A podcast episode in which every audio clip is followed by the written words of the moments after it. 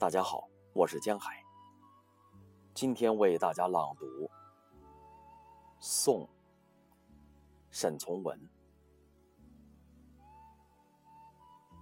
说是总有那么一天，你的身体成了我极熟的地方。那转弯抹角，那小腹平刚，一草一木，我全都知道的清清楚楚。虽在黑暗里，我也不至于迷途。如今，这一天居然来了，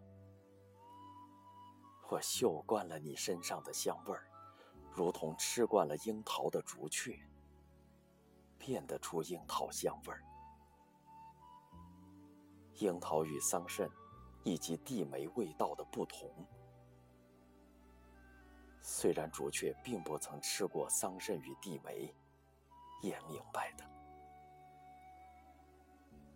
你是一枝柳，有风时是动，无风时也是动。但在大风咬你、撼你一阵过后，你再也不能动了。我思量，永远是风。是你的风。